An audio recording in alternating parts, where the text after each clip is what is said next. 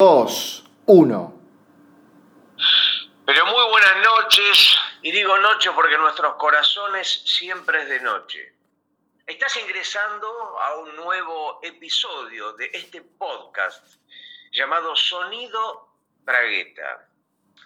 Cuando digo podcast me refiero a que es un formato que no tiene imagen, que es solo audio. Digo solo como si fuera poco, ya solo audio es un montón.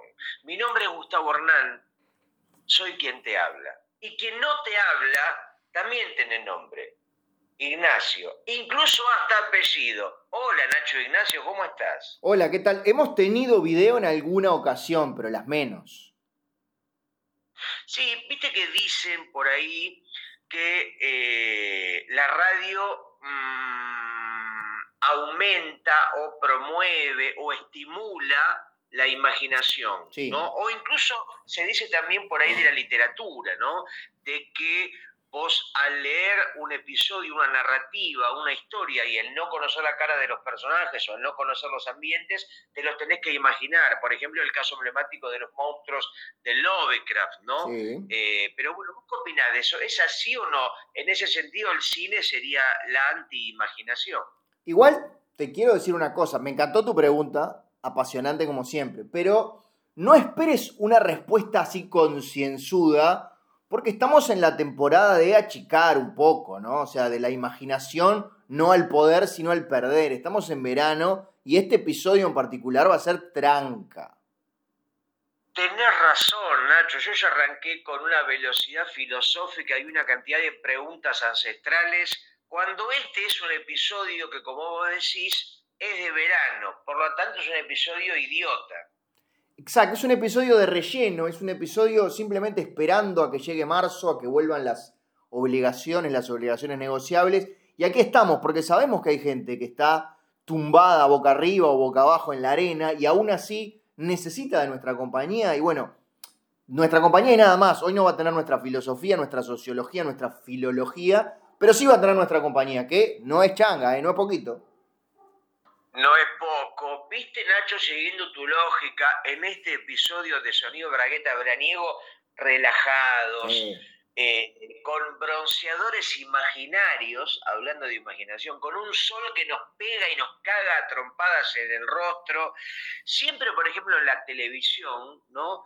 Eh, se vendían los programas de verano como programas más estúpidos, más tontos, más livianos, y eso me parece que generaba menos eh, expectativa por parte del público, ¿no es cierto? Claro, y aparte tenía eso de tipo, no te encariñes, por, por un lado del público estaba eso de no te encariñes conmigo, entonces veías a un, a un este, conductor de segunda o tercera línea, decías, bueno, esto va a pasar, y al mismo tiempo el conductor, como aquellos suplentes del fútbol que entran a jugar un día que se lesiona el delantero titular, dicen, esta es mi única oportunidad de que me vean, entonces de pronto podía hacer cosas sorpresivas sabiendo que tenía que arriesgar, o si no esperar hasta el enero siguiente para salir en televisión.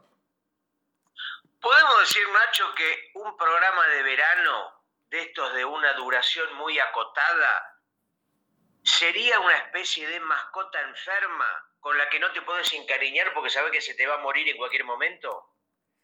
Bueno, no lo ¿Eso o, o- o la mascota de, de un amigo al que fuiste a visitar en verano? Que sabes que no te puedes encariñar porque recién lo vas a ver el verano siguiente.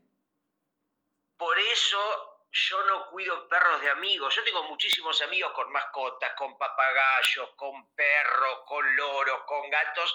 Y viste que una constante es, no sé, tu amiga Jeremía, por ejemplo, Sí. tiene un gran danés Cierto. y se va a las sierras de Córdoba, se va a Berlín de vacaciones y te dice, ¿no me cuidan, Nachito, a eh, lago Sisek, mi gran danés, una Sí, semanita? sí. Y a mí cuando me lo dice le digo que no, porque mira si me encariño, después no se lo voy a querer devolver. Bueno, ojalá sea el menor de mis problemas. A mí se me, han- se me han muerto incontables mascotas de amigos que yo estaba cuidando. Bueno, hay muchas películas, ¿no? Con esa, con ese tópico de alguien que cuida una mascota y en un descuido justamente lo mata, se le cae adentro de la heladera, lo cocina sin darse cuenta, se le cae por el balcón y después tiene que ver cómo se lo dice o cómo reemplaza o cómo arregla ese estropajo que causó. Sí, y eh, cuanto, cuanto más chico es el animal, a veces es más sencillo, porque un, un pez dorado o un hámster es más fácil encontrar uno parecido. El tema es cuando es, no sé, un chimpancé o un este, hombre de Neandertal. Bueno, yo cuando era chico, en mi casa teníamos justamente un chimpancé. Ah, mira qué lindo. Y un día yo me fui de vacaciones, eh, yo tenía cinco años, yo me iba de vacaciones solo. Bueno, bien. Porque en mi casa eh, no, no, no, éramos particularmente lo que se dice una familia rica, teníamos, éramos una familia eh, lo que se dice pobre, entonces eh, no había mucho dinero. Pero mis padres querían que yo conociera el mundo, que me hiciera hombre, que tenga mi propio destino, ¿no? mi propia aventura. Entonces había plata para un solo pasaje. ¿Y a quién se lo dieron? A, mí, al hijo favorito. Bien, eh, eras como ese programa de Netflix de los, de los bebitos japoneses que van al, que van al mercado. Bueno, no sé de qué programa me hablas, no sé si lo estás inventando o ese programa existe. Nunca lo sabrás. Pero el tema es que yo tenía a. a. a, a, Clarence, mi chimpancé, que ah. lo adoraba, era mi vida. Mi chimpancé era mi vida. Y yo le dije, bueno, me voy, me voy de vacaciones una no me iba tanto tiempo, una semanita, ¿no? Este, me iba a Santa Teresita, tampoco iba de Mar de Plata a Santa Teresita, no era una cosa tampoco tan compleja ni tan lejana. Pero le dije, bueno, lo único que les pido es que me cuiden bien a Clarence. Bien. Ningún problema. Me dijeron. Perfecto. calculo que se viene lo peor. Hubo problemas. Eh, Clarence era un chimpancé muy friolento. Es muy común entre los chimpancés. Se cagaba de frío. Y bueno, y un día el chimpancé, un día que había, porque yo era invierno cuando yo estaba ausente en mi familia, y de pronto empezó a sentir frío porque estaba la ventana abierta, entraba una ventisca tremenda. Sí. Y, mi madre le dice, Clarence, ¿por qué no te metes en el horno un ratito, que es el lugar más cálido de la casa? Ay, tengo mucho miedo, Gustavo, tengo mucho miedo. Se mete Clarence en el horno. Sí. En un momento mi madre se agacha, que se le había caído 10 mil dólares del bolsillo. Es, sí. Y cuando lo va a agarrar, cuando se agacha con el trasero, sin darse cuenta, pone el horno al máximo. No. Y entra mi viejo a los gritos, dice, me gané la lotería, dos millones de pesos. Vamos toda la familia a París. Dos días, con todo pago. Qué divino. Se fueron, total, dijo, cuando, cuando vuelvan, todavía yo voy a estar en Santa Teresita, entonces era perfecto le hicieron a la de mi pobre monito, le hicieron, se fueron todos. Se fueron, dijeron, total, le, dijeron a Clarence, Clarence, te dejamos acá la comida, ¿no? El lugar con, para que haga la caca, el papel higiénico que él usaba, le dejaron ahí un poco la comida preparada, total eran dos días, no, no iba a pasar nada grave. Pero bueno, evidentemente mi madre ignoraba que el mono había quedado encerrado adentro del horno con la velocidad máxima de cocción. Claro, o sea, girando, girando muy rápido. Cuando vuelven de los dos días en París, ¿no? Imagínate, un día de viaje, un día de vuelta, cuatro días en total de ausencia, eh, de pronto ven que había un olor a quemado, un fuego saliendo de la cocina. Entran, ¿qué pasó? Las tostadas, se me quemó el pollo, no. Abren el horno y había una especie de, bueno, un mono calcinado, una especie de momia cocida, un chimpancé completamente rostizado. Y dijeron. Es horrible, pero la imagen es muy graciosa. Sí, perdón, no te quise cortar. ¿Cómo hacemos, no? Se debatía mi padre, mi madre, para que el pequeño Gustavo, que era yo, de apenas cinco años, que estaba prácticamente enamorado de esa criatura, ese chimpancé, ¿cómo hacemos? No, le no se puede entrar, tenemos que reemplazarlo. Eh, claramente. van a una veterinaria, encuentran un chimpancé que mucho no se parecía, de verdad no se parecía a nada. Bueno. Primero, le faltaban los dos ojos. No, qué horrible. Después le faltaba una pierna. Sí. Y después le faltaba una oreja.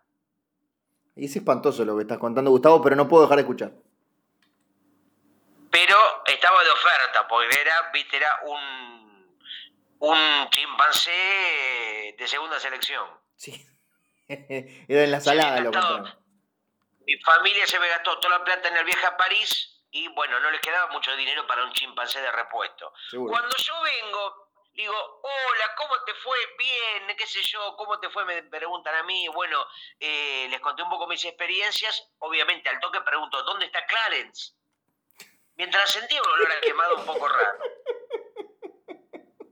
Clarence te está esperando, Clarence, y viste, decían Clarence y no venía ningún mono, porque él no se llamaba, no, Seguro, no respondía a ese nombre.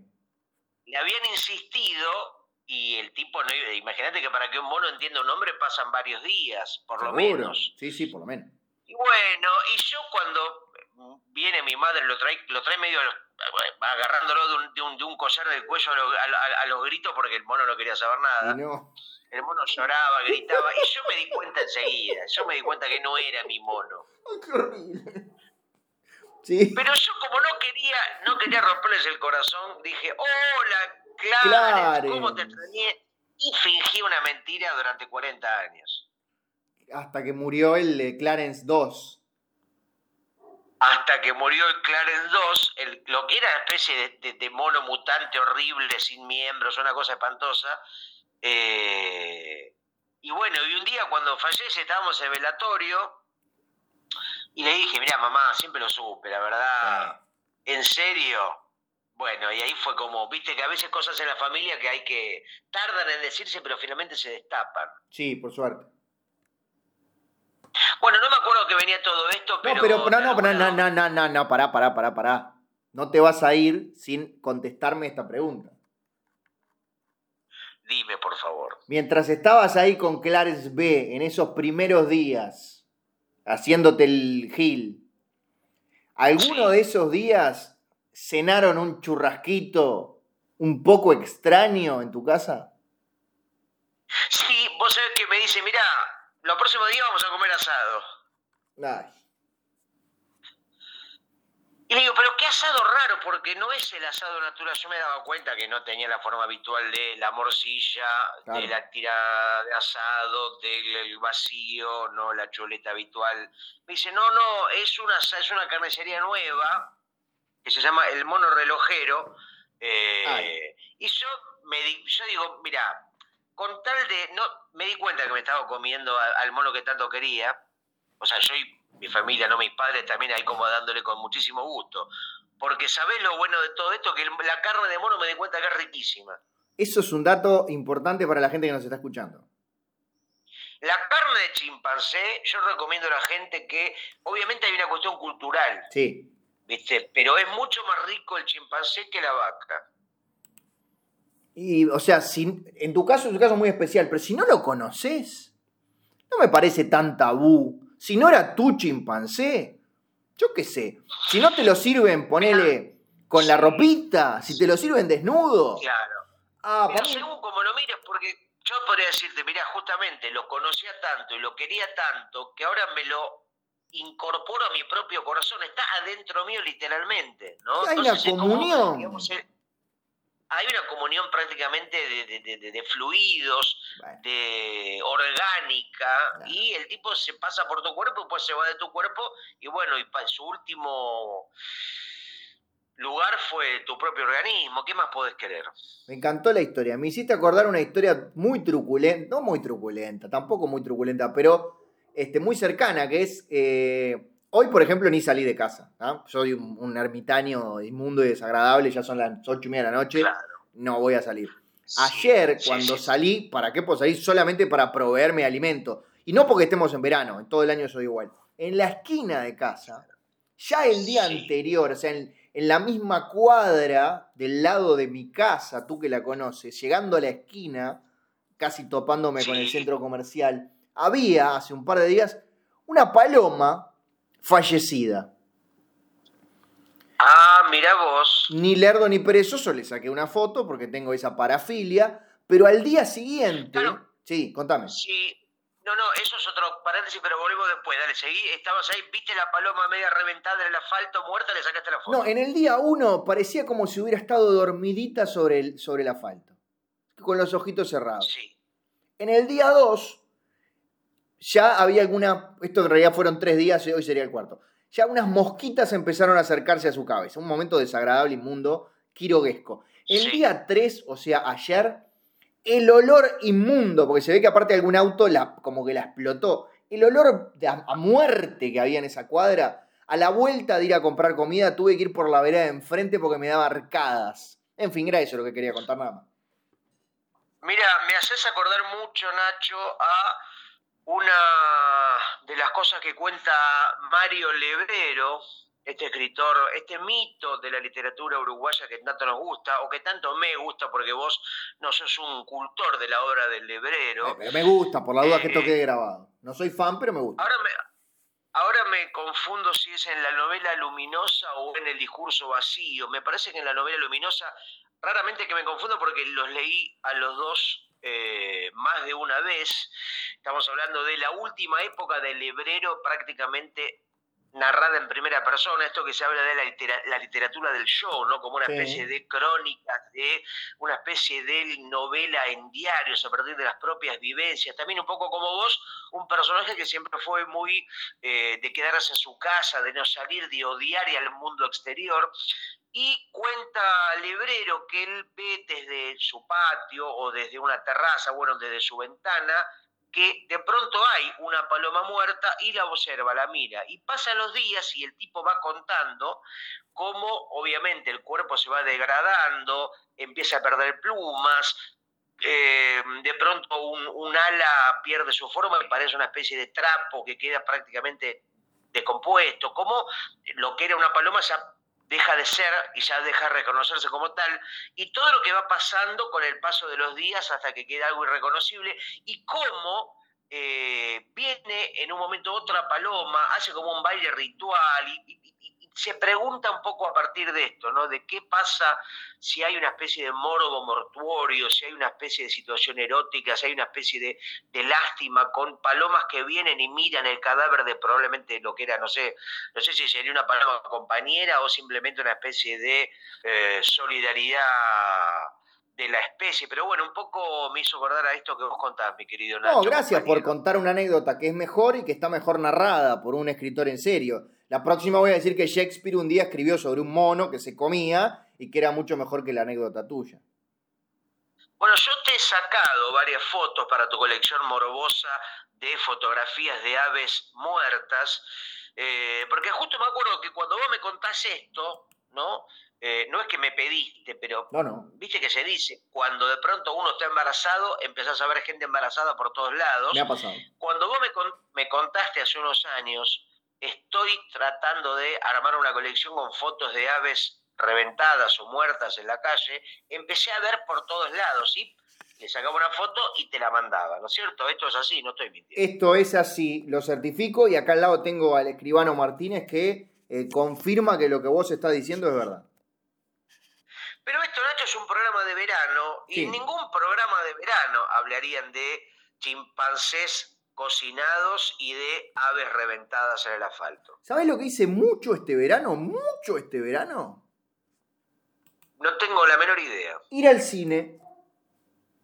Ah, yo también fui al cine. Y sabes qué lindo que es. Y cuando digo ir al cine lo digo con la I y la R en mayúscula. Ir al cine, no ver una película, ir al cine, donde la película es parte de la experiencia. Sí, quiero aclarar por las dudas que en mi caso varias de las películas fueron funciones de prensa, así que éramos dos o tres en la sala. Aunque en verano a veces en la sala son dos o tres nada más.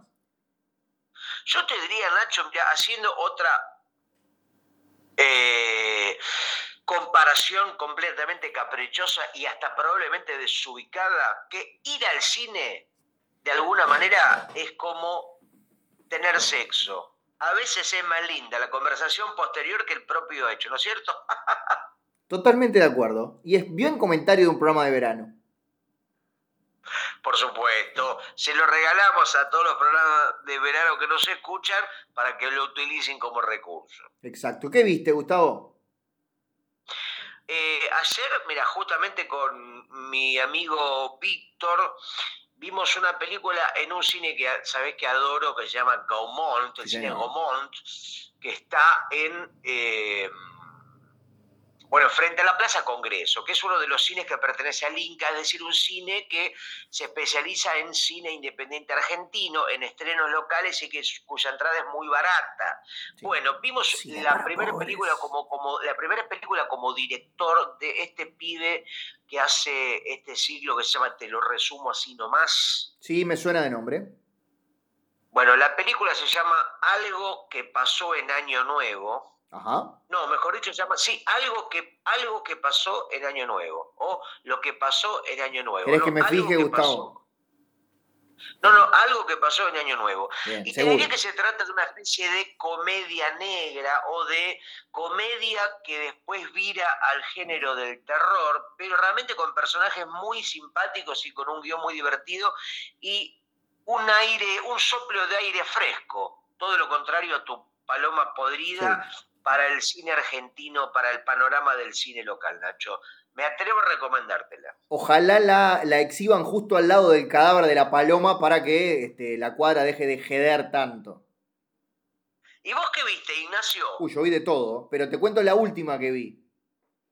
Dale, empecemos por lo último y después vamos a la primera y así vamos hacia atrás hasta llegar a la primera película que vimos en la vida. Bien, viernes, entré al cine cinco y media de la tarde y salí a las 9 de la noche. 5 de la... Ah, habrá visto Avatar 2, que es larga, ¿no? No, esa ya la había visto hace tiempo. Vi Babylon. Ah, pero... Ah, no sé qué es Babylon. ¿No te... ¿Es una serie con Brad Pitt, puede ser? No, es una película con Brad Pitt, por eso la fui a ver al cine. Ah, ah, ah. ¿Pero que es una película larga? Es una película de 3 horas 10. O sea que voy a contar las publicidades y los trailers. Bueno. Ah, mira, me suena porque vi el afiche, que tiene que ver con ciencia ficción, ¿no? no, no pegas una. Es, sobre la, historia de Hollywood en los años 20. Ah, me pareció como, se ve que pasé rápido, no miré mucho, me pareció que había como una especie de desierto rojo y una cosa media como de, del espacio. A ver, para que busco el afiche de Babylon. Digamos, lo que recuerdo, se ve que mucho no le presté atención, pero están como Brad Pitt y otras, otras personas como una especie de fondo, como si fuera el planeta rojo, ¿no? Como una cosa medio como de cosa de arenas o duna, me, me remito a duna también. Una cosa muy rara que la película que habla justamente de un, de un, de un Hollywood que es como una nueva Babilonia, y, no le tradujeron el título al español, le dejaron Babylon. ¿Son pelotudos o qué son? Y son pelotudos, sí. Son pelotudos, sí, sí, sí, tiene. Vamos a podría, ser el subtítulo, Babylon, son pelotudos. Son pelotudos. Estoy viendo acá el, el póster y está, tiene un, tiene un tinte así como anaranjado, pero en realidad, ¿sabés lo que se ve de fondo? ¿Qué se ve? Es prácticamente es, es la orgía con la que arranca la película. Ah, mirá. Se ven papel picado, globo, gente ahí bailando. Orgía en un ah, sentido amplio, aunque, digo, también hay gente este, queriéndose entre sí, pero es mucho más que eso. Y es una cosa que arranca, es un exceso, es una cosa barroca, recargada, que eh, en, los primeros cinco minutos, no voy a spoilear la película, pero la película de tres horas diez puede hablar de los primeros cinco minutos, ¿o no? Por supuesto, hasta los primeros siete puedes hablar. En los primeros cinco minutos hay un elefante que caga encima a una persona de manera muy gráfica, o sea, que le vacía los ah, intestinos ah. encima, y enseguida... Ah, quiero ver eso. Y enseguida una señorita orinando a un señor gordo que está tirado en el piso. Así arranca. ¿De qué película me estás hablando? ¿De, la Deep Web más asquerosa? No, así arranca Babylon. te digo, a mí me gustó muchísimo, pero sé que es esas películas que o te encantan o las odias con toda la fuerza. Y estoy seguro que la mayoría de mis amigos la van a odiar. Pero a mí me encantó. Las 3 horas 10 se me pasaron volando. La persona que recibe el sorete del elefante, que imagino que será un sorete, un sorete de varias toneladas si se trata de un elefante. ¿Es Brad Pitt? No, justamente son unos mexicanos, unos trabajadores indocumentados que estaban llevando el elefante a esa fiesta, a esa bacanal en Hollywood, esa orgía gigantesca, y en una estaban empujando y el elefante se le caga encima. Ah, escúchame, ¿el elefante participa como elemento erótico de la orgía? No, a tanto no llega la película. Porque me imaginaba que no, sí. me hablas de exceso, me hablas de, de descontrol, de sexo grupal, me imagino que un miembro la sexualidad de un elefante podría ser como un elemento muy decorativo y muy llamativo, ¿no es cierto? Para maniar, justamente para regar, de sexo el ambiente. Podría ser, pero no. Es el director de La La Land, tampoco es una película triple X. Bueno, La La Land no la vi, pero me imagino que sería todo lo contrario a gente cagándose encima y elefante cagando sobre mexicanos. Es todo lo contrario porque La La Land, no me quiero poner muy serio porque estamos en verano. La La Land era como la inocencia de quiero llegar a ser estrella de Hollywood y esta película es todas las estrellas de Hollywood son unos traumados sexuales que, que ya llegaron a la cima, por lo tanto lo único que hacen es ir a bacanales y pelearse con gente. Bueno, entonces la recomendás la película, no me quedó claro si estás hablando a favor, en contra o, de, o, en el medio. Bueno, son dos cosas distintas. A mí me gustó mucho, pero es muy difícil de recomendar porque es una película que parte aguas. Es una película que no es para ah, todos. Es verdad. Es una película que rompe bolsa, diría un, un, un, este, un lacrimógeno, ¿no? Como el del que ginecólogo. el bebé. Un ginecólogo, eso. Exacto. Es una película que parte bolsas. Yo la fui a ver eh, y me divertí un montón. No, después, obviamente, no son tres horas de orgía, ¿no? Después baja un poco. La típica historia de personajes, actores, actrices en Hollywood y lo que tienen que hacer la tranza para sobrevivir los compromisos. Pero me gustó mucho. El fin, los últimos cinco minutos no voy a decir nada, es una pedorrada absoluta. Pero no arruinan la película. Uy, Nacho, se me ocurrió una idea que también, mira, creo que es tan buena. Y soy un tipo tan generoso que se la regalo si hay alguien del otro lado escuchando que tiene que ver con el mundo de las distribuidoras, de los cines o del espectáculo en general. ¿Estás preparado? Escucha. Sí, sí, estoy notando. Recién, bueno, me empezaste excitando y entusiasmando con la idea de exceso, bacanales, elefantes cagando sobre mexicanos. Digo, quiero ver esa película. Ahora después me decís, tres horas, La La Land, comedia musical, el amor de Hollywood, y, me, genera todo lo contrario. Ahora, sí. una película del cine, del cine comercial, es una entrada tirando a cara, ¿no? De estos estrenos de los shoppings y demás. Y si yo quiero ver, en este caso, ponerle los primeros 10 minutos, fíjate la posibilidad, si existiera, ah. de vos pagás, pagás, o sea, si la entrada vale mil pesos, bueno, yo quiero pagar, dame 10 minutos de película. Y pagás el correspondiente a eso y ves y después te vas. Por ejemplo, en. Perdón, para que tengo como un erutín. Ahí está. Adelante. En los, los ómnibus en, en, el centro de Montevideo, después de que cruzas la calle Gido, y vas si vas de Ejido a la ciudad vieja, tenés un boleto que es más barato. Es algo así, porque es un viaje más corto. Claro, pero pará, pará, tengo una idea mejor, ya la estoy perfeccionando en vivo. Vos entras, a ver la película y no pagas. Bueno. Pagás, o sea, la película tiene un precio final. Pagás cuando te vas. exactamente, o sea, si vos viste la película completa, pagás los mil pesos. Si te fuiste a los dos minutos, pagás, no sé, 50 pesos. Si te fuiste a la mitad, o sea, pagás de acuerdo a lo que viste. Medio como si fuera bajada de bandera de taxis. Es exactamente, estaba pensando el ejemplo del ómnibus, pero en realidad es el ejemplo del taxi. Claro, claro, ¿no? Eh, no sé, mira, regalamos esta, no sé si sería, no, no sé si es muy comercial la, la propuesta, pero bueno, uno acá está para, colaborar, aportar al mundo, ¿no es cierto?, a la cultura humana. Y sobre todo para el verano me parece que es una buena idea, para esta temporada que no pasa nada, que no hay ideas nuevas. Claro, porque me parece que aparte que es una política ideal, dicen, Nacho, dicen por ahí que es un momento donde hay muy poco poder de concentración y la gente quiere contenidos breves. TikTok, historias de Instagram, Reels, todo taca, taca, taca, taca, cortito, ¿no? Sí. Y por ahí imagínate, vas a estos multicines, ¿no? Veo cinco minutos de la película, salgo, me meto, una película empezada hace una hora, veo, otro, veo otros 15 minutos, cuando me aburro, me embolo, me meto en otro cine y me hago una especie de mi propio, mi propia ensalada de, a partir de un montón de pedacitos de peli, como un zapping de cines. Yo creo que si nos están escuchando van a aplicar este, este radiotaxi cinematográfico ipso facto.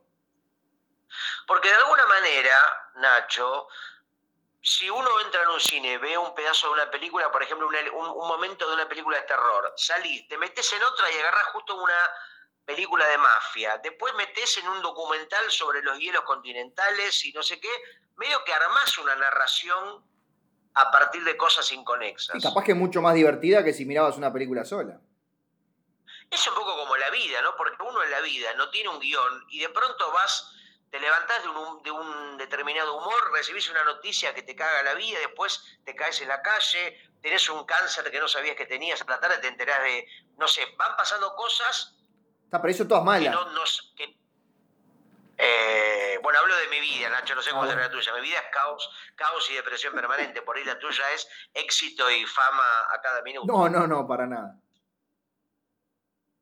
Eh, pero bueno, no digo, podría ser, es como una, como una, una, una, la película de la vida. Sí, no, y aparte de eso, el, el, el radiotaxi es en la entrada a todas las salas. Vos podés quedarte por ahí adentro el tiempo que quieras y entrar, a entrar y salir a la película que quieras. Cuando salís de el multicine, ahí es donde pagás. Y me acuerdo, Nacho, hablando de taxis, eh, de el inolvidable taxi de la película Mujeres a la borde de un ataque de nervios, de Pedro Almodóvar. ¿Cómo olvidar? Eh, ¿Te acordás de ese taxi glamoroso, barroco y Muy glamoroso, muy, muy Babylon. Y tenía, no sé si tenía un nombre tipo el taxi del amor, que Carmen Maura se lo toma, es un, elemento que aparece permanentemente en la película, que la mina se toma otra vez este taxi y el tipo tenía como cigarrillo, revista, todo decorado como con elementos muy barrocos y una especie de cosa muy glam, una especie de taxi intervenido que era cualquier cosa, pero era muy, muy, muy divino de ver. Sí, totalmente, es una especie de taxi mambo. Exactamente, la estética del mambo. y hablando, mira, cómo me das pies, mi pie izquierdo, hablando de películas y hablando de España eh, y hablando de mambo. Sí. Si yo te digo rumba, samba, mambo, ¿de qué, ¿de qué estoy hablando? Estás hablando del conjunto Locomía. Bueno, una de las cosas más lindas que vi últimamente, no en el cine, sino en YouTube, gracias a YouTube por todo lo que nos das, por supuesto, como dicen en nuestro querido Tiranos Temblad, eh, eh, me entero que este año, o mejor dicho el año pasado, 2022, se produjo una especie de docuserie sobre la historia en España de este fenómeno que fue Locomía. La busco y estaba, creo que de Movistar Plus, no me acuerdo qué cadena eh, española, y son cuatro capítulos divinos llenos de anecdotarios estrafalarios y cosas que yo ignoraba de la historia de este fenómeno entre moda, música, baile y cosas exóticas que fue Locomía. Te la recomiendo mucho a vos y a toda la gente que nos escucha. Estaba buscando eh, miniserie de TV, se llama simplemente Locomía la miniserie. Sí, o no se llama Rumba Samba Mambo o, simplemente Locomía. Acá dice que hay una miniserie de TV 2022. A ver, pará. Y esa, Y bueno, se llama Locomía. Documental. Ah, mira, yo no sé. Bueno, tres ah, episodios. Ah, bueno, tres o cuatro, no me acuerdo. Pero bueno, son realmente. Capaz que hay uno que lo viste dos veces. Puede ser. Que acá no sé en Uruguay, imagino que también, porque son un espejo de la Argentina, sobre finales de los 80 o primeros 90, más que nada, fueron muy populares en todos los programas de la televisión, tipo los de Tinel y los grandes programas y las radios y los, los boliches. Era furor, lo comía que fue una especie de, nada, de éxito eh, que pasó como un pedo, pero que dejó muchas huellas, como muchos pedos inolvidables. Sí, bueno, simplemente es que el, el, prime time de nuestra televisión era la televisión argentina, entonces mirábamos a Tinelli, mirábamos al muñeco mateico y escuchábamos Lo comía una y otra vez. Lo bueno de ser viejo, ¿no? Porque cuanto más uño, cuanto... para. Sí, nuevo. Cuanto más... Cuanto cuantos más años uno vivió, más anécdotas tiene para contar. Sí, es lo único bueno de, de envejecer. Es una o sea que el contador de historias perfectos sería el que está a punto de morir a, los 120 años de edad. Ah, bueno, sí, pues si te morís a los 22 no tiene mucha gracia. Aunque, aunque, ¿cuántas historias hay de gente muy joven que dejó una obra compleja, profunda y amplia, numerosa, con apenas 20, 21 años de edad. Los hay, los hay. Son esos que, como James Dean, por ejemplo. Si te pones a pensar que Evita Perón, un ícono mundial de la resistencia, de la política, del feminismo, de un poco el amor de un pueblo, murió con apenas 33 años, ¿no? Realmente la, la edad de Jesús. Sí, sí, sí. El Che Guevara fue asesinado en Bolivia, tenía 8 años. Bueno, Albert Einstein, que descubrió la gravedad, murió a los 22 años. Si uno lo veía canoso, pero, pero te engañaba. estaba, un poco, estaba un poco hecho mierda por su, eh, su adicción al naranjú de naranja, valga la redundancia, y fíjate cómo le encaneció el pelo y cómo... Eh, vos fíjate, viste que hay una foto muy famosa de Einstein sacando la lengua. Sí, señor. Eso habla de su escasa edad ¿qué tipo grande y científico va a sacarse una foto sacando la lengua? No, eh, eh, Stephen Hawking, pero era porque se estaba como, como ahogando con su propia saliva. Sí, sí, sí. Stephen Hawking, qué pena, ¿no? Que yo siempre, siempre, siempre lo recuerdo, siempre le prendo una vela. Sí, daba para mucho más, eh. daba para muchos noveles más, para muchos descubrimientos más. Igual me parece que lo que voy a decir es muy, muy polémico, ¿no? Porque yo soy un ante todos, ante todo soy un polemista. Dale, dale, dale nomás. Stephen Hawking, sin su característica, digamos, silla, Sin, su, sin su característica o sin su particular enfermedad, sin su, sin su personaje, hubiera sido también tan relevante a nivel mundial, como, como decir, como. Eh, ay, no, cualquier ejemplo que se me ocurre es horrible, así que no voy a nombrar. Es una buena pregunta. Decilos, todos, no. todos. No, ni en pedo me voy a acabar esa fosa. por favor, cavate todas las fosas que sean necesarias.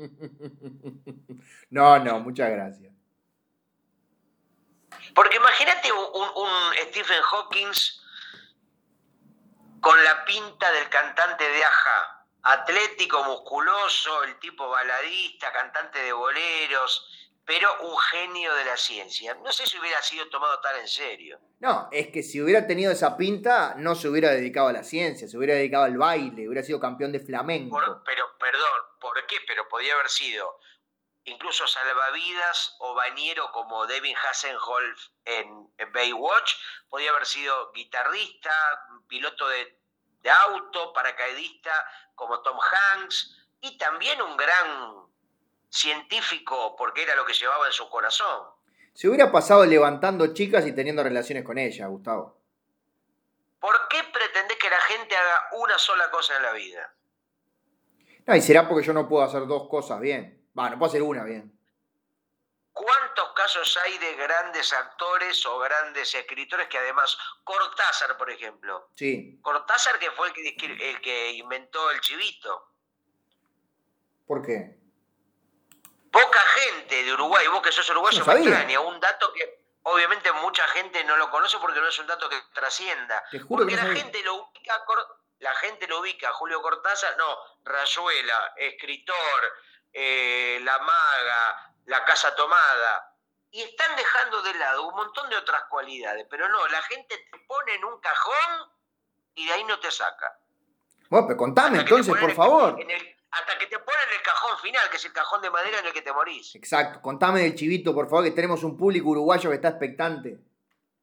No, bueno, tampoco es una anécdota, una historia muy compleja, pero el tipo un día estaba escribiendo una novela y sin darse cuenta escribió la receta del, del chivito. Después lo llevó a la práctica. Justo había, había una... Él vivía en esa época en París, no estamos hablando de mediados de los 60. Sí.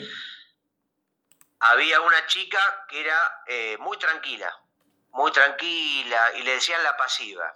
Ajá. Bueno, esa era fanática, era una uruguaya que vivía en París. Eh, era fanática de Cortázar. Sí. Y era tan fanática que era casi como una especie de... Eh. Kathy Bates. No iba a ser groupie, más una especie de fanática como la de la película Misery. Ah, qué horrible. Viste, como una especie de stalker, de, de- de fanática, pero casi a niveles morbosos y extremos, lindando con la obsesión. Y ella estaba siempre haciendo guardia en la casa de Julio Cortázar. Sí. Y un día ve que Cortázar dice, uh, mira, quería escribir un cuento vinculado con la cocina, con el mundo de, ¿no? de, la, de, la, de, de- de- de la comida, y le, le pone un bife, un panceta, que yo dice, che, a ver esto cómo es en la vida, y justo tenía elementos en su cocina, empieza y ahí crea, le voy a poner chivito, dice. Todo esto lo ve por la ventana la pasiva. Claro. Dice, ah, le voy a decir a mi viejo, esto lo voy a llevar a Uruguay y me voy a llenar de plata. Finalmente es lo que sucede. Viaja a Uruguay, le dice a al padre, papá, papá, se me ocurrió, no le dice que es una idea de Cortázar, se Ah. lo adjudica como propia. Claro. Y así es como nace la, la pasiva, como una especie de humilde puestito callejero que vendía este sándwich conocido como chivito. Y bueno, hoy es una especie de imperio, ¿no? De la gastronomía uruguaya. Sí, nosotros en realidad teníamos la idea en Uruguay de que lo había creado Mario Vargallosa, pero bueno, este, habrá que corregir los libros de texto. Y, pero yo- lo que pasa es que eh, vos porque hablas de la historia oficial. Yo Claro. te cuento la historia que no, la historia que los grandes medios quieren ocultar. No, no, me encanta y, y por eso me encanta tenerte en mi programa, Gustavo, este, cada semana. Porque mira, la historia es así. Se divide en Gis y en Toria, ¿no? Sí, Eh, y aparte la escriben los que eh, ganan. La siempre. historia lo escriben los que ganan. Eso quiere decir que hay otra historia. La de los que Quien pierden. quiera huir, quien quiera huir que oiga. ¿no ¿Qué, es cierto? pero, pero qué poeta que estás hoy. Igual es una canción, si no me equivoco, de Lito Nevia. Lo de que, vamos a aclararle a la gente, porque hoy estamos en un día de declaraciones y revelaciones. Lo de la historia la escriben los que ganan, es porque tradicionalmente las editoriales hacen un llamado a concurso antes de publicar un libro de historia y los diferentes historiadores proponen un presupuesto que la editorial tiene que pagarles por escribir el libro y evidentemente solo pueden elegir a uno. Entonces el historiador que gana ese llamado de la licitación es el que efectivamente escribe el libro de historia, por eso la historia lo escriben los ganadores. Es la vedette que más me, que más me gusta, Nacho. ¿Cuál? Licitación. Uh. Solo yo, ¿eh? Sigo cayendo. 86 veces y sigo O sea- cayendo. Hoy me enteré de una cosa, Nacho, que es muy de programa de verano. Contame porque estamos en el especial de verano de Sonido Bragueta. ¿Vos sabías que a los tiburones, viste este famoso pescado peligroso, sinónimo de peligro, ¿no? La película de Spielberg, Sí. tiburón, que, come bañistas. Bueno, ¿sabías que los tiburones renuevan permanentemente sus dientes? ¿Qué quiere decir eso? ¿Que se los liman? ¿Que, que... No, no, porque lo- el- el- el- a diferencia de los humanos y de muchas otras especies, los dientes del tiburón se salen de nada, no tienen raíces que lo agarran al, al- al- al resto de la boca, digamos, de las encías. Ah, Con, con el mínimo roce rápidamente se rompen, se salen y en un día le sale un diente nuevo. o sea que en realidad el bañista que se salva, por ejemplo, vuelve a la orilla y tiene todo un montón de dientes de tiburón en la pierna. Bueno, eh, vos fíjate cuántos collares hay eh, con, hechos con dientes de tiburón. Sí, que es muy fácil de. hay como vos cuatro. agarrás a un, a un tiburón, le, le- le vas a. Es como, no sé, arrancar el pasto de, de una plaza. Sí. A un tiburón le, pegás un tironcito y vas sacando, le vas sacando los dientes. O sea que no era tan, tan jodido el tiburón. No, no, lo que pasa es que el tiburón, lo que tiene que ser una cuestión cultural es como comer chimpancé cocinado. Eh, el tiburón no es que sea malo y peligroso. Y ahí me llevo a otra pregunta que te hago y les hago a la gente. A. ¿Hay animales buenos y animales malos? No, depende mucho del entorno, los padres, las posibilidades que tuvieron de niños. Pero ¿por qué pensamos, por ejemplo, que el murciélago es malo y, no sé, eh, la luciérnaga es mala y que el unicornio es bueno y el Tyrannosaurus Rex es malo? Eso el problema, ¿sabes cuál es? La belleza hegemónica, Gustavo. Claramente, es el Ah, problema que- de toda América Claro, Latina. Claro, claro, claro. Bueno, Nacho, le recordamos a la gente que estamos acá en este programa de verano, acá mucho más relajados hoy que de costumbre, en este podcast que venimos haciendo hace tantos años. Uf, no quiero ni saber cuánto. Vos desde Montevideo, yo desde Buenos Aires, gente escuchándonos en muchos países, no solamente en el Río de la Plata. No, no, no, no. eh, déjame, per- perdóname que te corrija, Gustavo. Yo sabes que no me gusta corregirte. No estoy en Montevideo en este momento. Ah, ah, ah, ah, ah, ah. Pero estás hablándome desde el Uruguay. Sí, sí, estoy en Cabo Polonio. Ah, mira, con razón se respiraba o sentía una especie de plenitud, de paz, ¿no es cierto? Sí, de hecho, Porque dicen, sí. no, dicen que, que, que sé yo, no tuve la oportunidad de conocer, pero Cabo Polonio te, te, te da alas, ¿no? Te, te da alas, te puede dar enfermedades venéreas también, pero lo importante es que si me escuchás agitado es porque mientras hablo, con una mano estoy girando una manivela que es la que genera electricidad, porque no hay, no llega la, no llega la UTE, no llega la, la empresa de electricidad hasta Cabo Polonio. Entonces, estoy haciendo con un generador todo el tiempo cargando la batería del celular y la batería del grabador.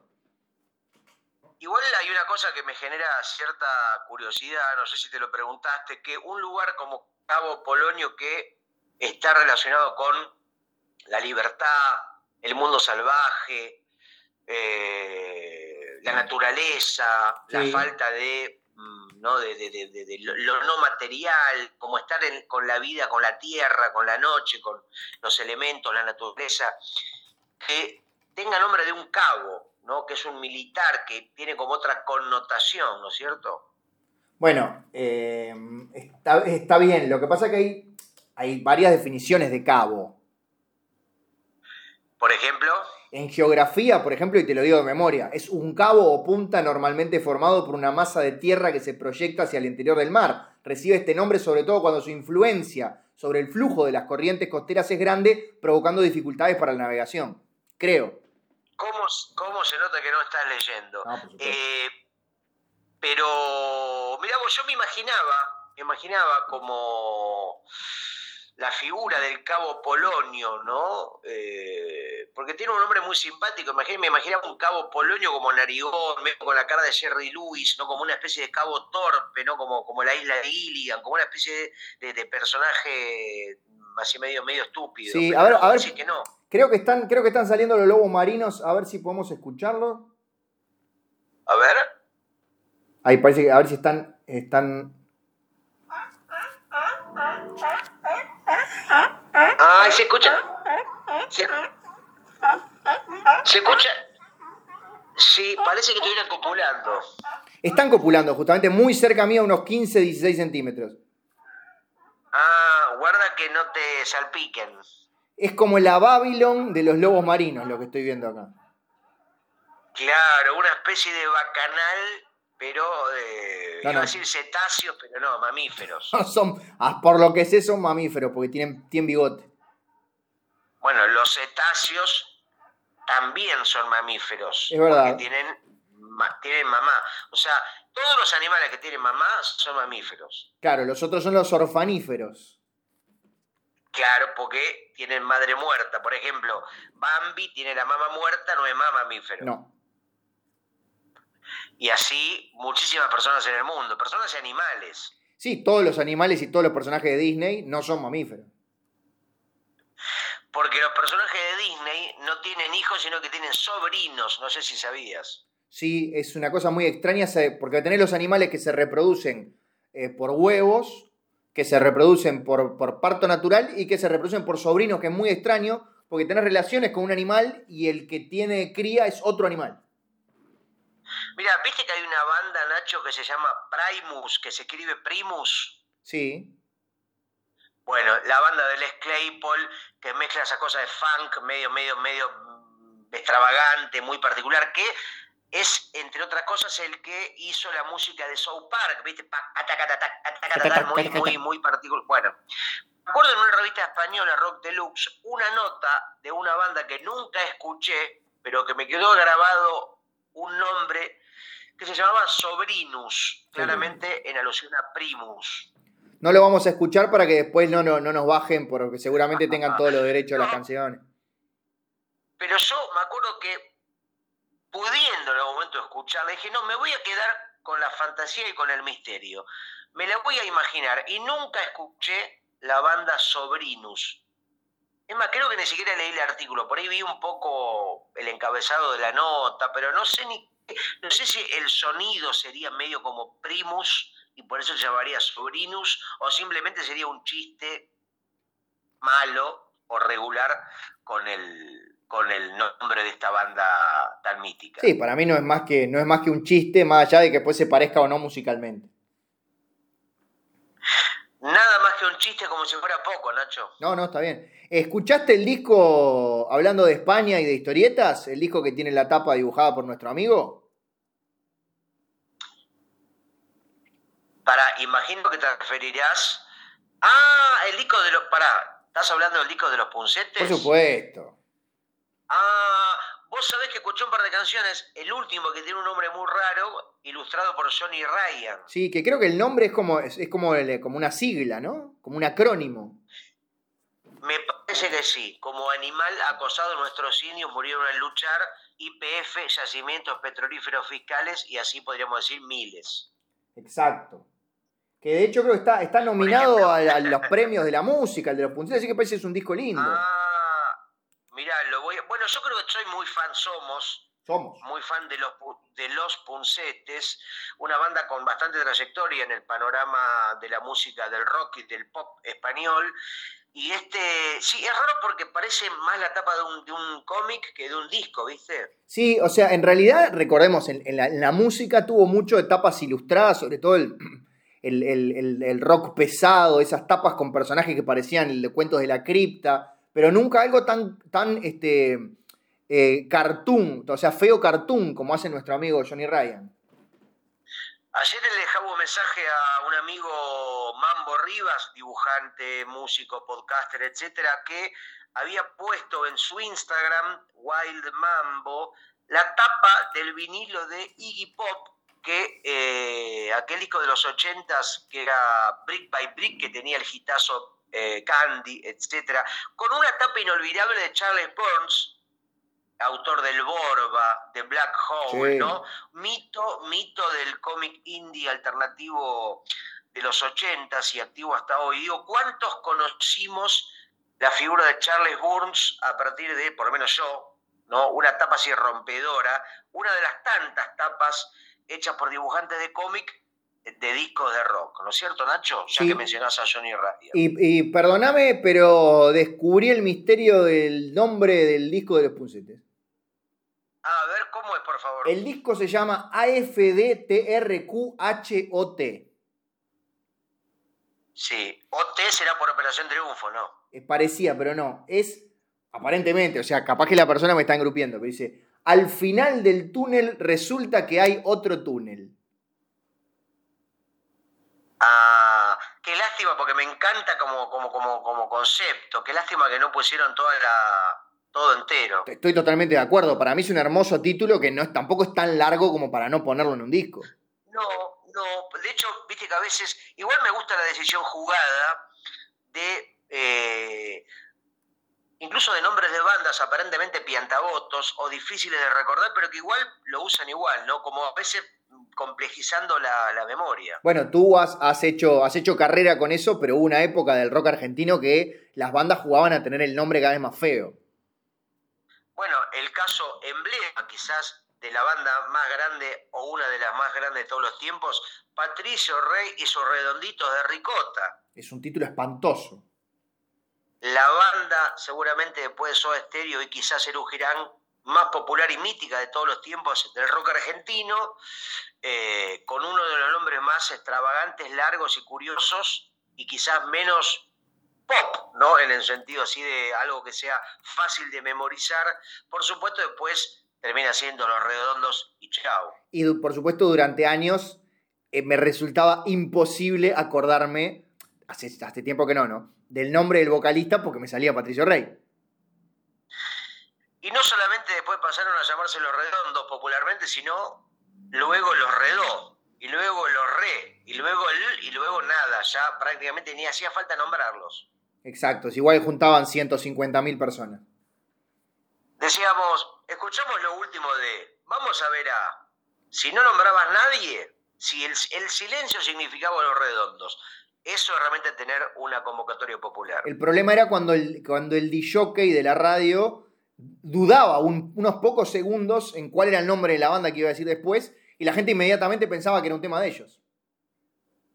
Bueno, hay un disco, Nacho, o mejor dicho, hay un disco, hay muchos discos de los redondos, pero hay un libro que me interesaría tener en algún momento de el paso de los redondos por el Uruguay, ¿no? La historia, la relación de los redonditos con eh, Uruguay. Sí, señor. Estás hablando del eh, libro. Pará, pará, pará que me estoy tratando de acordar, pará. No, porque además el, eh, conozco al, el, autor, es un amigo mío. Ah, bueno. Se llama, saludos. por supuesto le voy a mandar saludos. Para que estoy abriendo. digo que me estoy acordando. Eh, por supuesto, para. Primero le voy a mandar saludos a Jorge El Hueso Costigliolo, un genio del periodismo musical. Para que me saltó un pop-up que me está tapando. Estuve, estuve mira, estuve, mira cómo todo tiene que ver con todo. En un pozo hay otro pozo. Eh, un sitio es un sitio, decía Spinetta. Em, estuve en el programa de Costigliolo, ¿te acordás? Y vos también. Claro, porque era compañero mío de Montevideo Portal. Bueno, pero eso puedes haber sido compañero y no haber sido entrevistado por Costigliolo. no me acuerdo si fui entrevistado por él. Ah, bueno, entonces capaz que no fuiste y capaz que yo sí fui. Vos seguro que sí. Eh, tengo, ¿Te querés que te diga el nombre del, libro? Por supuesto, así lo recomendamos. Lunáticos viajantes, las increíbles andanzas de los redondos en Uruguay. Está bien, un poco con esta lógica de nombres extravagantes, casi de película bizarra, ¿no? Claro, se podría haber llamado L-B-L-I-A-D-L-R-E-U. Viste que el indio tiene mucha esta fascinación muy como dicen algunos, de estética de cómic, ¿no? Con las aventuras, no sé cuánto, del Capitán Buscapina, que son como nombres que incluyen cierta mitología o personajes curiosos, y que es muy interesante, ¿no? Lograr una cosmogonía particular con la propia figura de Patricio Rey, ¿no? Utilizaste la palabra cosmogonía en verano, Gustavo, estoy a punto de cancelarte. Debería haber dicho, sí, utilizamos pocas veces la palabra bronceador, eh, arena, sol, playa, tanga, zunga. Deberíamos haber ido más por ahí. Sí, y nada de palabra de cinco sílabas de aquí al final de este episodio. Efectivamente que imagino que no quedará mucho, pero bueno, tampoco tenemos una necesidad de eh, cerrar en cualquier momento, no. pudiendo hacerlo en cualquier momento. Exacto, ni siquiera, aparte ni siquiera te imaginás cuántos minutos van. Eso, Nacho, mira, lo, que, lo de los, eh, ¿cómo se llama? Los acrónimos. Sí. Podría ser como un juego, ¿no? Como estos juegos de televisión, ¿no? Donde un participante, ponerle una, una eh, frases famosas del cine, de la música, ¿no? Eh, sí. Un participante dice, por ejemplo, TE, Sí. tiene un minuto para adivinar. Entonces, la otra persona arriesga. Tiene que decir la frase que. a ver cuál era. Tres, em, eran tres empanadas. Y de ahí para arriba, con más palabras, ¿no? Claro, tendría que haber sido un poquito más, tipo T-E-Q-M. ¿Y esa cuál es? Tres empanadas, qué miseria. Ah, más larga, claro. Y, por ejemplo, si yo te digo. ¡Ay!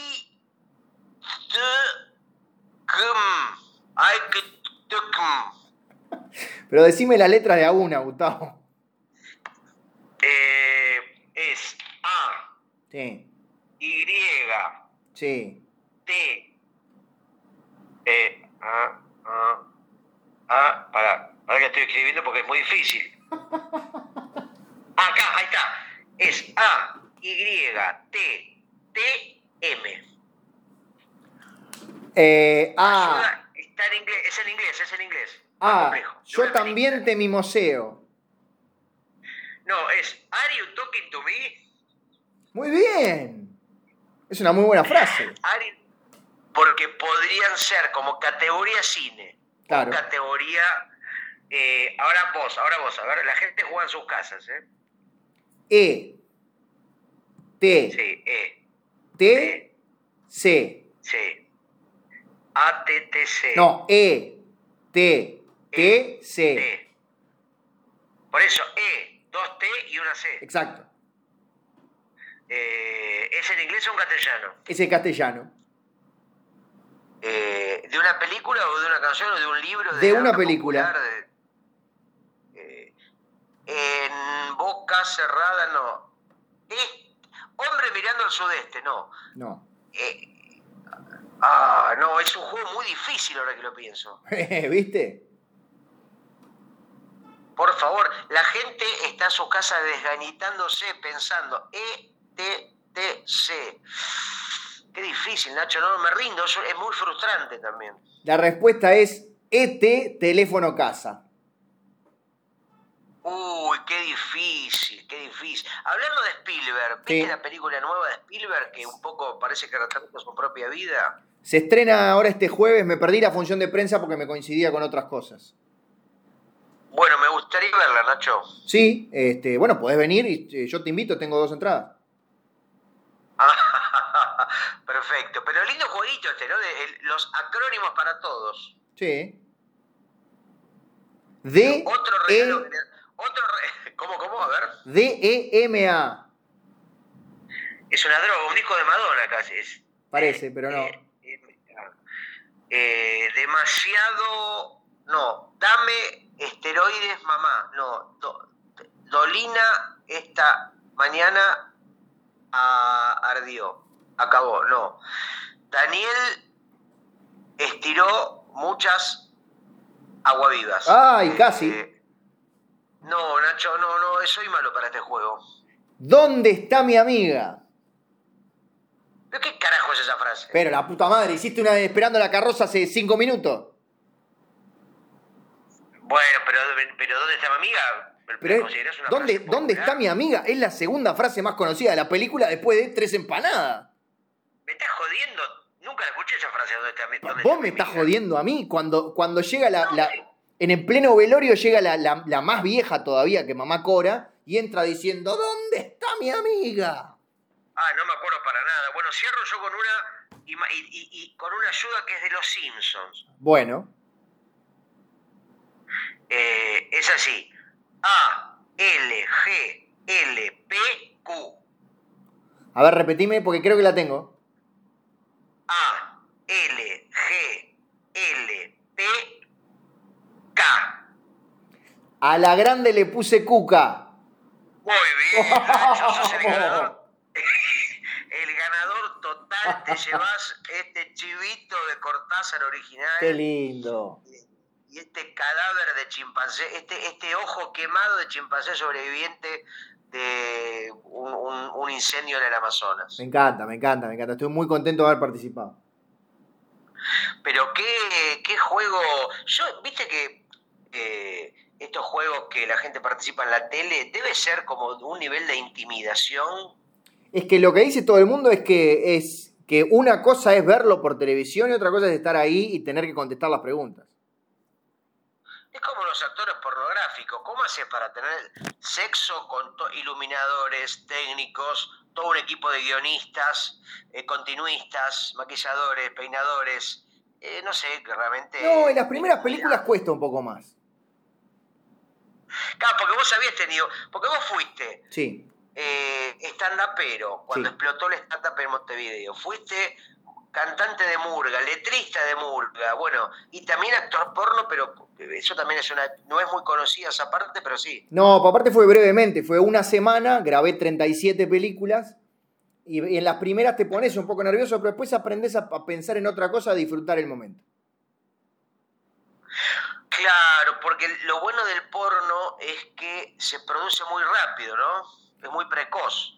porque incluso las películas, vos viste, eh, de pronto por suerte no viste una película mía, pero habrás visto muchas películas porno, la velocidad con la que este, tienen esas, esas relaciones.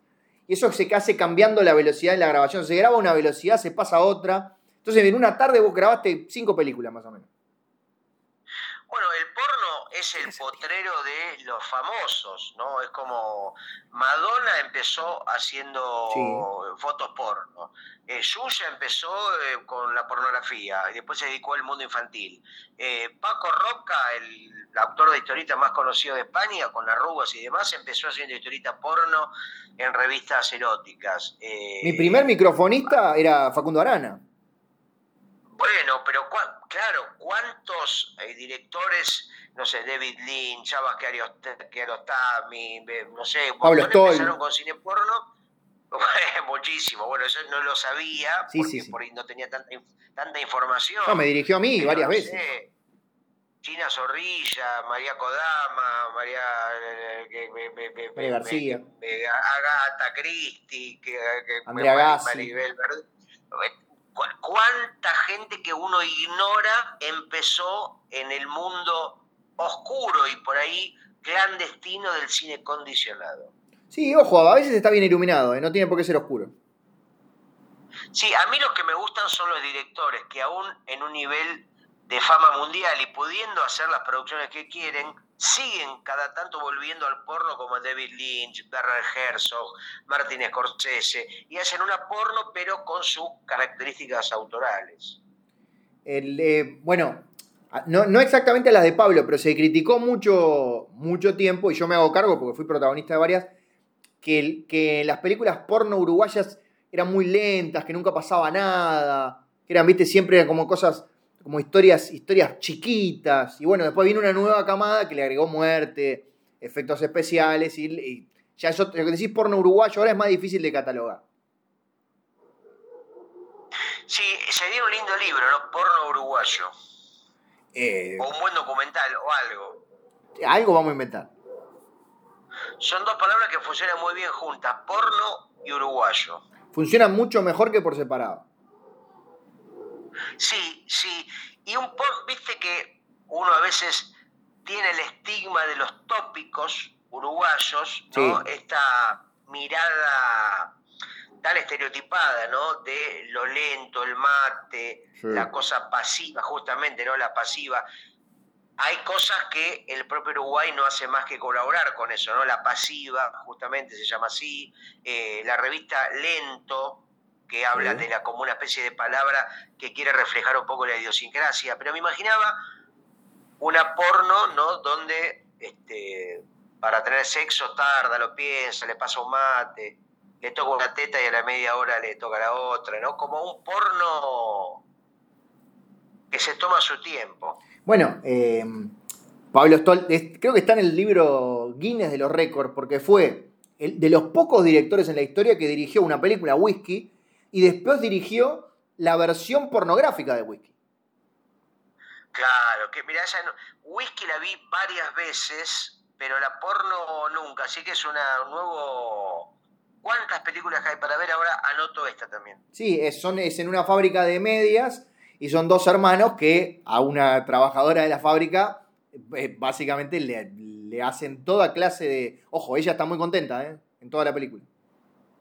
Igual debería haber sido una fábrica de preservativos, ¿no? Más que, pero bueno.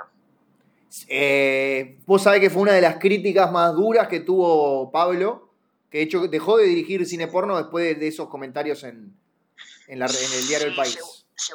seguramente un tipo como Stoll no quería ser tan obvio y caer en, como en, el lugar común más evidente, ¿no? Exacto. no, no, voy a seguir con, voy a seguir con las medias. Exacto. Pero bueno, está. Este, le fue bastante bien. Alguna Sí, de alguna manera la media es un preservativo para el pie también.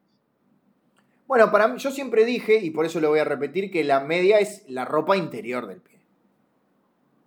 Bueno, mi tío, mi tío tenía una enfermedad que de un del dedo gordo del pie derecho sí. le salía eh, semen. Qué asco, Gustavo. Qué inmundicia lo que acaba de decir. Y mirá que hemos dicho cosas, ¿eh? enfermedad que tiene solamente eh, una persona cada 10.000, es muy rara. Y justo le tocó a tu tío. Y justo le tocó a mi tío, y bueno, este. Por eso no quería ir a la playa.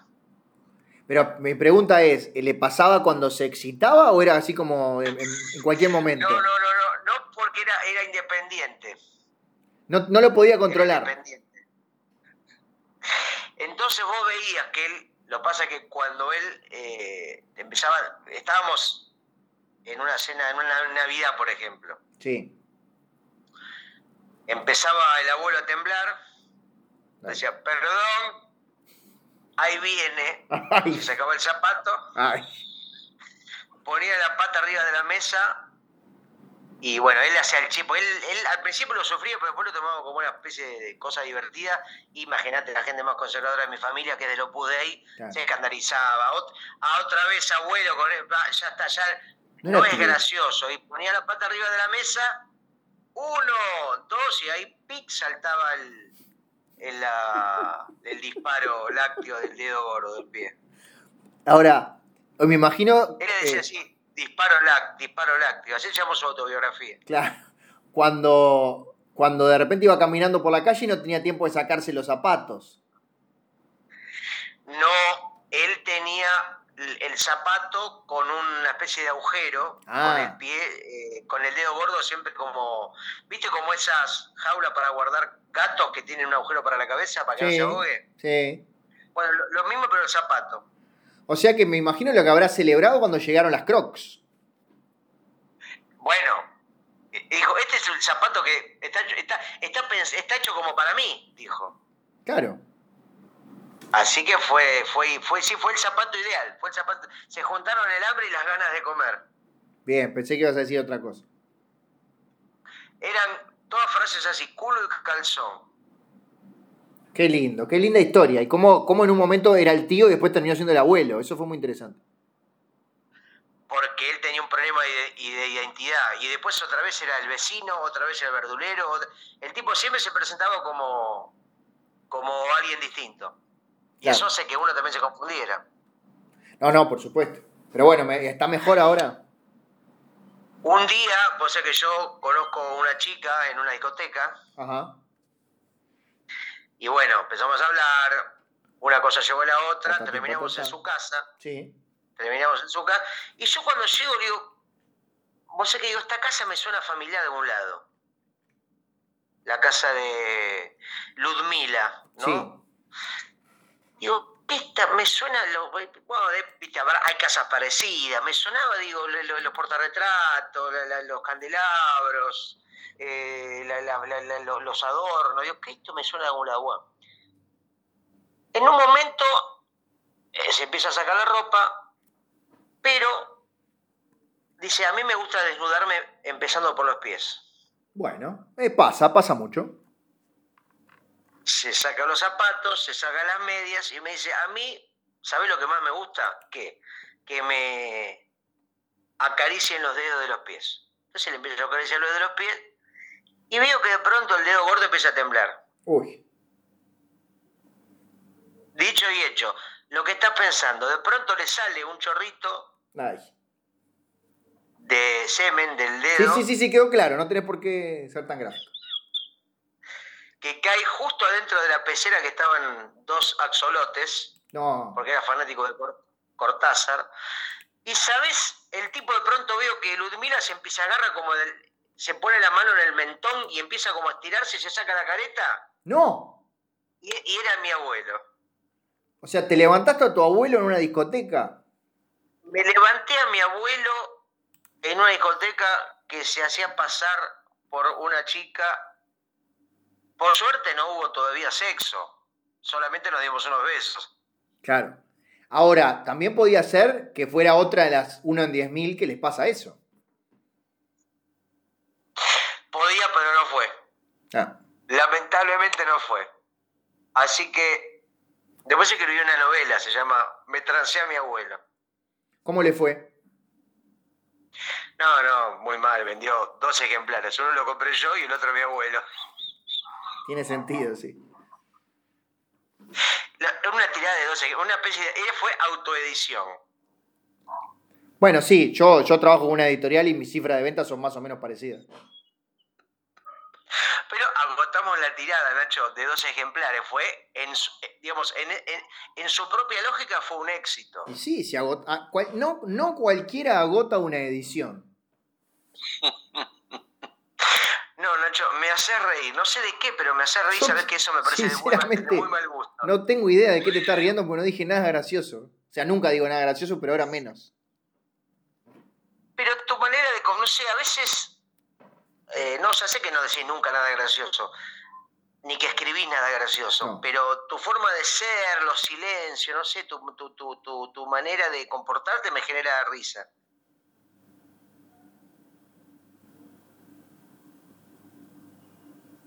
Esos eran mis silencios. Vos sabés que pensé que se, había, me, se me había cortado el, el teléfono, digo, me quedé sin batería, pero no.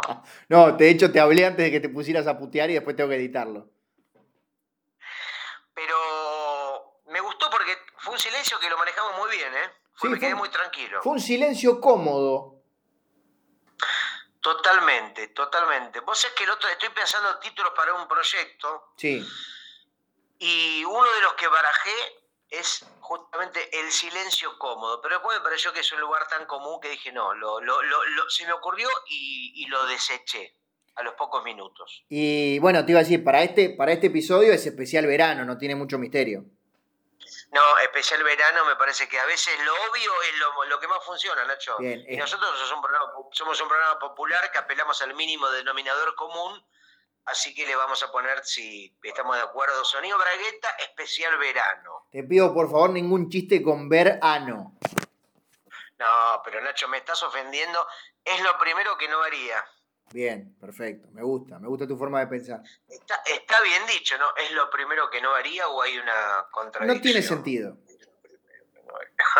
Es lo último que Como la haría. vida. Como la vida. Bueno, Nacho, Sí. hoy la verdad un programa cargado, Divino. programa de verano, hablamos de las vacaciones, la playa, los tipos de turistas.